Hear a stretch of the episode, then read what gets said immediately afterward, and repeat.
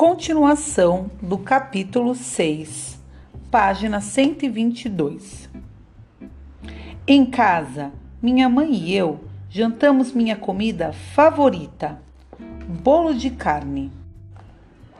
Sempre que ela levava para casa, eu só conseguia pensar no quanto o pessoal do hospital tinha sorte de comer isso no jantar. Bolo de carne é uma delícia não sei exatamente como é feito, mas seja como for, é ótimo. Está gostando de correr? perguntou ela enquanto esquentava a comida. É legal. É difícil pra caramba, mas eu curto. E o treinador? Como ele é?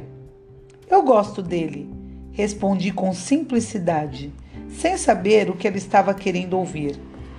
Como falei, as mães nunca confiam em pessoas estranhas com seus filhos. Nunquinha. E o treinador tinha acabado de ir embora depois de ter perguntado à minha mãe se eu podia ir jantar dos novatos. E ela disse que sim. Mas o cheiro de bolo de carne poderia ter feito ela mudar de ideia rapidinho. Não sei por que teria mudado. Mas quem entende as mães? Quer saber? Disse ela abrindo o micro-ondas quando apitou e me dando um sorriso. Eu também gosto dele. Ufa! O dever de casa que minha mãe estava evitando naquele dia era sobre como tirar sangue. Chamam de flebotomia. E o filme da noite era Uma Loucura Chamada Amor, que nós já tínhamos visto um zilhão de vezes, mas minha mãe adorava. É sobre uma fotógrafa e um poeta e eles se gostam, depois se odeia, depois se amam de novo e acaba. Ou alguma coisa assim. Eu nunca presto muita atenção. Só fico folheando meu livro de recordes mundiais e lendo fatos diferentes. Sabe, tem um cara chamado Tommy. Ah, Tommy, sei lá o que. Eu não sabia pronunciar o sobrenome dele. Ele tem o recorde mundial de arrancar mais pregos de um pedaço de madeira com os dentes. Minha mãe, sentada com o livro de enfermagem aberto no colo, me mandou ficar quieto e continuou assistindo ao filme. E tem outro cara, continuei, apesar de saber que ela não queria ouvir. Na maior parte das vezes, eu só gostava de encher o saco dela. O nome dele é Win Wolf que nome é esse, né? Credo, o Inhofe. Enfim, ele tem o recorde de maior tempo passado no gelo. No gelo? perguntou minha mãe. Devia estar em uma parte chata do filme. É, no gelo. Uma hora e cinquenta e três minutos. Que gente doida, comentou ela, balançando a cabeça. Em seguida, esticou a mão na minha frente para indicar que a parte chata do filme tinha acabado e era hora dela voltar a abanar as lágrimas a cada poucos minutos. Blá, blá, blá. Ei, já ouviu falar em Usain Bolt? Perguntei a ela. Ele tem o recorde de ser o homem mais rápido do mundo. Cass, por favor, implorou ela. Eles estão prestes a se apaixonar de novo. Você sabe que esta é a minha parte favorita. Eu só balancei a cabeça e continuei virando as páginas. A coisa boa foi que ela nem me perguntou sobre meus tênis novos e caros, mas isso porque não sabia que eles existiam. Eu troquei no táxi do treinador a caminho de casa depois do treino. O treinador, por outro lado, perguntou sobre eles. Onde você conseguiu? É só o que quero saber. Ele perguntou depois de me dizer que sentia orgulho de mim por não desistir hoje. Eu falei que não tinha ideia de por que ele gostava tanto de torturar crianças. Você questiona todas as crianças da equipe assim? Ou só eu? Perguntei aborrecido. Só você. Ele bateu no meu braço. Eu respondi que minha mãe tinha comprado, como forma de me encorajar a fazer a coisa certa e ficar longe de confusão. Só de falar, meu estômago deu um nó, porque ali estava eu, um garoto suspenso por brigar na escola um dia e que matou metade das aulas no dia seguinte porque riram de mim. Depois roubei um par de tênis. Com certeza, isso não era ficar longe de confusão. Na verdade, eu estava metido em confusão até o pescoço. Ah, tudo bem, disse o treinador, mas consegui ver que ele não acreditou em mim. Eu não teria acreditado. Ele devia conseguir ver no meu rosto, principalmente porque, como ele, eu não sabia e eu não tinha barba para disfarçar. E para ser sincero, sim, sincero, eu não conseguia nem acreditar que tinha mentido assim. Eu não era do tipo que mentia, mas até algumas horas antes também não era do tipo que roubava. Desentendimentos, desentendimentos, desentendimentos. Capítulo 7 Recorde mundial da melhor sexta-feira do mundo depois das piores quarta e quinta. Sexta-feira significa duas coisas. A primeira era que era o último dia da escola antes do fim da semana. Gosto de pensar nisso como uma suspensão sem desentendimento. Além do mais, o fim de semana era quando minha mãe e eu fazíamos alguma coisa além de ver filmes e fugir do dever de casa, porque ela não trabalhava nos fins de semana e assistia às aulas de enfermagem de manhã cedo para acabar logo com todas as obrigações. E quando isso terminava, a gente limpava a casa. Eu ficava encarregado da sala. Minha mãe me dava a versão dela de um corte de cabelo. Ela quase sempre acertava e cortava o dela. Depois nós íamos para a casa da tia Sophie. A tia Sophie é a irmã mais nova da minha mãe e a mulher mais legal do mundo. Tem uma tatuagem no braço que diz docinho, sobre a qual eu nunca perguntei, mas sempre olho, porque mal posso esperar para fazer uma. Mas a minha vai ser diferente. A minha vai dizer melhor do mundo ou, claro, fantasma. Enfim, nos fins de semana, tia Sophie e minha mãe ficam sentadas jogando cartas e contando piadas e comendo salgadinho e bebendo cerveja. E às vezes elas deixam King, o filho da tia Sophie, e eu jogarmos também. Sim, nós sabemos jogar. A gente aprendeu a jogar copas e sueca quando éramos bem pequenos. É uma coisa importante na nossa família. Coisa séria. E sim, o nome dele é mesmo King, que significa rei. Acho que as irmãs queriam dar nomes da realeza para os filhos. Então é. Eu só precisava passar a sexta sem problemas e estaria prontinho para o fim de semana. A segunda coisa que eu só soube na quinta e que o treinador dava folga para todo mundo. Não tinha treino. E como, claro, era a primeira sexta-feira da temporada, o treinador ia levar os novatos para jantar. Depois de dois dias de escola pela metade, o que tecnicamente dá no mesmo que um dia inteiro, fico feliz de dizer que nada aconteceu na sexta. Brandon Simons estava de volta, e apesar de eu estar com meus velhos sapatos normais, os chiques eram só para a pista de corrida.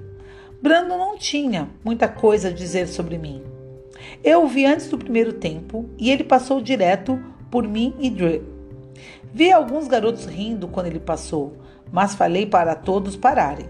Não sei por que fiz isso, pois ele merecia ser zoado, mas me senti mal pelo cara, já passei por isso. Não consigo acreditar que você está aliviando para esse palhaço, disse Dre. Parecia que ele tinha um ano de gargalhadas armazenadas, esperando para despejar em cima de Brandon. Ele e todo mundo. Mas eu não podia deixar isso acontecer.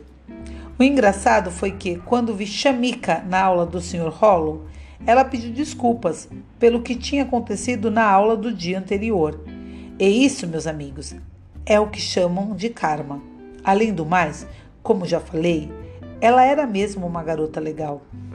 No recreio, Shamika até se sentou comigo, Red e Dri, e nos contou várias histórias das vezes em que cortou coisas. Acho que ela ainda estava se sentindo meio culpada. Teve uma vez que eu cortei meu próprio cabelo, cara. Foi uma loucura. Eu comecei a cortar feito uma louca, só porque estava calor e meu cabelo estava grudando no pescoço disse ela antes de dar uma mordida no hambúrguer.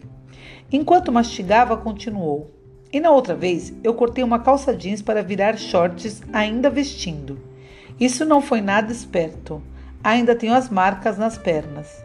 e ela caiu na gargalhada, que nem na aula. Mas desta vez ela era motivo de piada, e apesar de eu, Bri e Red não acharmos tão engraçado, não podemos deixar de rir também.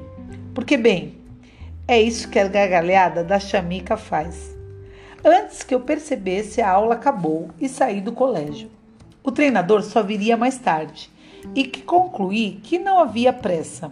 Então, fui até a loja do Sr. Charles. Vou tentar adivinhar. Sementes de girassol? disse o Sr. Charles, diminuindo um pouco o volume da TV, como sempre. Vou tentar adivinhar. Um dólar? Respondi, colocando o dinheiro no balcão e pegando o saco. Está tudo bem, filho? perguntou o Sr. Charles. Sim. Por quê? Ah, você sabe. Todas aquelas coisas que aconteceram ontem de debocharem de você. Depois você veio para cá e ficou. Ele parou de falar. Eu estava começando a ficar um pouco irritado por ele ter tocado no assunto porque estava tentando esquecer, principalmente a última parte, a parte do estoque. Que coisa estranha. Não que eu não tivesse pensado no assunto. Como poderia não pensar? Mas cada vez que o rosto do meu pai, ou o som da voz zangada dele, ou o som da arma sendo engatilhada surgia na minha mente, eu afastava a lembrança pensando nas minhas balas, as balas de prata. Mas não dá para ficar com raiva de um coroa com cara de James Brown como o Sr. Charles. Não dá. É, cara, falei para ele. Eu estou bem. Estou até de bom humor. Ah, é? Ele perguntou. Usei os dentes para abrir o saco. É, tenho um jantar para ir hoje, da equipe de corrida, respondi todo orgulhoso. Equipe de corrida? perguntou o Sr. Charles, diminuindo ainda mais o volume da TV. Você está em uma equipe de corrida, Castle? Sim, senhor, comecei a dizer, mas é difícil falar e tirar uma semente da casca ao mesmo tempo. Então esperei até terminar e continuei. Eu contei ontem, lembra? Contou? O senhor Charles pareceu intrigado. Meu velho cérebro está ficando lerdo. Desculpe, filho. Tudo bem. Bati com o saco na palma da mão para tirar mais algumas sementes. Pois é, eu estou em uma equipe de corrida chamada Defensores. É uma das melhores da cidade. Não sabia que você era atleta. O Sr. Charles estava impressionado. Ah, eu sou. E eu sou bom mesmo.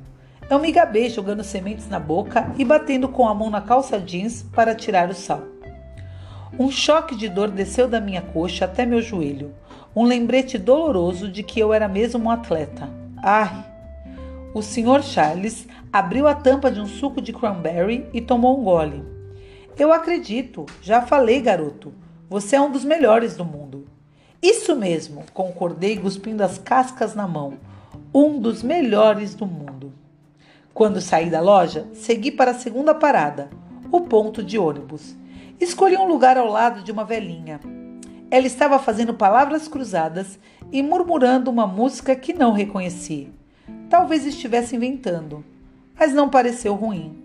Do outro lado da rua, na academia, tinha um monte de gente malhando. A caminhada dos mortos-vivos. Ha! É isso que eles parecem. Fiquei ali mais um pouco antes de seguir em frente.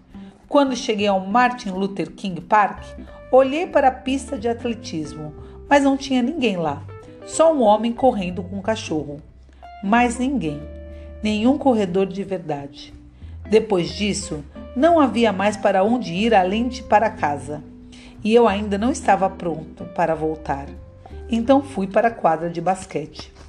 Na quadra, como sempre, todos os garotos mais velhos estavam jogando por dinheiro. Eu conheci alguns de nome só porque estavam sempre lá jogando, como Pop, que devia ter uns vinte e poucos anos. Acho que na verdade ele nem tinha filhos, mas todo mundo o chamava de Pop mesmo assim. Ele era baixinho, mas tinha um domínio incrível de bola e pulava bem a beça. Era um daqueles caras que sabiam fazer todos os tipos de jogadas. Ganhava de lavada como se não fosse nada demais. Cico também estava lá, mas para minha sorte, o cachorro maluco não estava junto. Cico não era tão bom assim no basquete, mas era super agressivo. Devia ter sido jogador de futebol americano ou lutador. Big James também estava lá. Era o melhor jogador do mundo, na minha opinião. Parecia um jogador profissional. Tinha mais de 1,80m e era bem musculoso. As pessoas diziam que Big James jogou basquete na faculdade, mas nunca entrou para a liga profissional. Eu nunca descobri o que ele fazia na vida. Só sabia que ele sempre estava na quadra, dominando o jogo, levando o dinheiro de todo mundo. Então, acho que o basquete é o que ele fazia da vida, afinal de contas. Além dos jogadores, tinha um monte de gente na quadra, só assistindo. Garotas. Algumas eram namoradas dos jogadores, outras queriam ser namoradas dos jogadores e drogados. Eles ficavam que nem zumbis, andando em volta da quadra. Sabiam que não podiam atrapalhar o jogo e por isso ficavam andando pela linha como se fosse uma corda bamba, esperando Guze. Guze era o traficante, que por acaso também jogava basquete muito bem, super exibido, mas um cara legal, de modo geral. Bem, exceto pelo modo, fato de vender drogas. Fiquei um tempo ali vendo Cico empurrar todo mundo na quadra até o de sempre acontecer, uma briga. Para variar, o idiota do Cico empurrou o cara errado, alguém que eu não conhecia. Aí o cara empurrou o Cico. Aí Pop se meteu no meio da briga. E Big James, e a namorada do Big James, e outra garota. Aí um drogado começou a uivar como um cachorro louco. Aí eu fui embora. E na próxima aula continuaremos é, a leitura do capítulo 7.